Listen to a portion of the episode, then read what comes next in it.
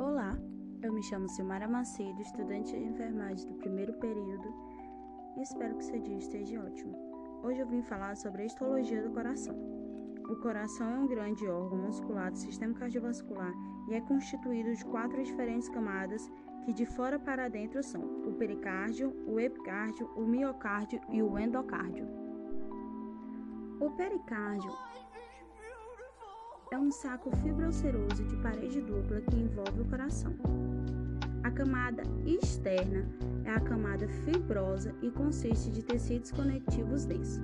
A camada interna consiste de uma camada mesotelial que reflete para as raízes dos grandes vasos e cursa diretamente sobre a superfície externa do coração.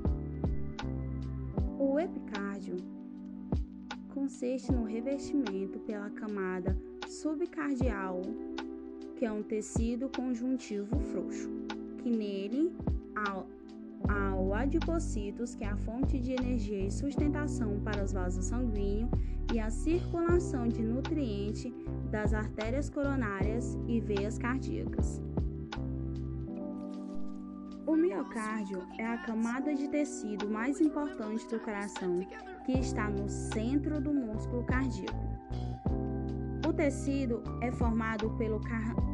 pelo músculo cardíaco estriado, que é involuntário, e as células encontradas são o cardiomiocito, as células contrátil, que sim, 90%, que consiste em 90% do músculo, as células marca-passo, que são células estriatórias, que consiste em 10% do músculo. Essas duas células formam um sincício, que é uma maneira organizada das células muito próximas e só tem uma estrutura separando que se chama disco intercolaterais. O endocárdio é a camada mais interna do coração, é um espelho do epicárdio. No endocárdio temos o endotélio, epitélio pavimentoso simples, são células achatadas. O epitélio do átrio é plano e do ventrículo é travecular, que são irregulares. Elas são irregulares porque sofrem alterações volumétricas e a camada de tecido conjuntivo é subdividida em duas camadas.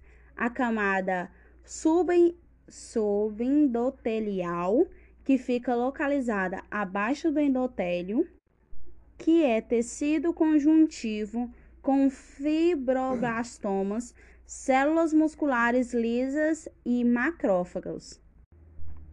Os, mas, os macrófagos servem como, como uma questão de defesa, fagocitando e ingerindo as bactérias ou vírus que chegam até essa camada do coração.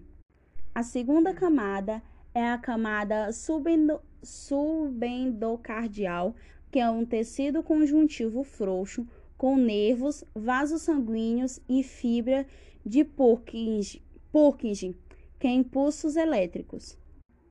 Agora, começando com as veias e as artérias, o coração é um vaso sanguíneo super especializado com grande semelhança das camadas dos grandes vasos. O endocárdio tem muita semelhança à túnica interna, o miocárdio tem uma grande semelhança com a túnica média e o epicárdio com a túnica ventícia. A artéria é formada por três camadas. A túnica íntima é constituída pelo endotélio, é o tecido epitelial pavimentoso simples que reveste o vaso internamente e pelo tecido conjuntivo subendotelial, dedicada à camada de tecido conjuntivo frouxo. A túnica média é constituída principalmente por lâminas elásticas dispostas conectivamente e entre elas situam-se as células musculares lisas. A túnica adventícia é constituída de tecidos conjuntivo frouxo, rico em fibras, colágenas e fibrócitos e fibro, fibroblastos e torna-se gradualmente contínua com o tecido conjuntivo do órgão pelo qual o vaso sanguíneo está passando. As veias é constituídas por túnicas íntimas e possuem uma camada subendotelial finas que pode estar muitas vezes ausente. A túnica média é mais fina que nas artérias e as células musculares lisas possuem uma orientação irregular. A túnica adventícia é a mais desenvolvida nas veias, composta por fibras colágenas e fibroblastos, além dos vasos, vasos comuns.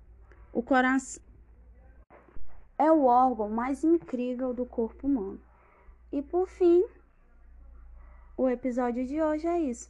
Muito obrigado por ouvir.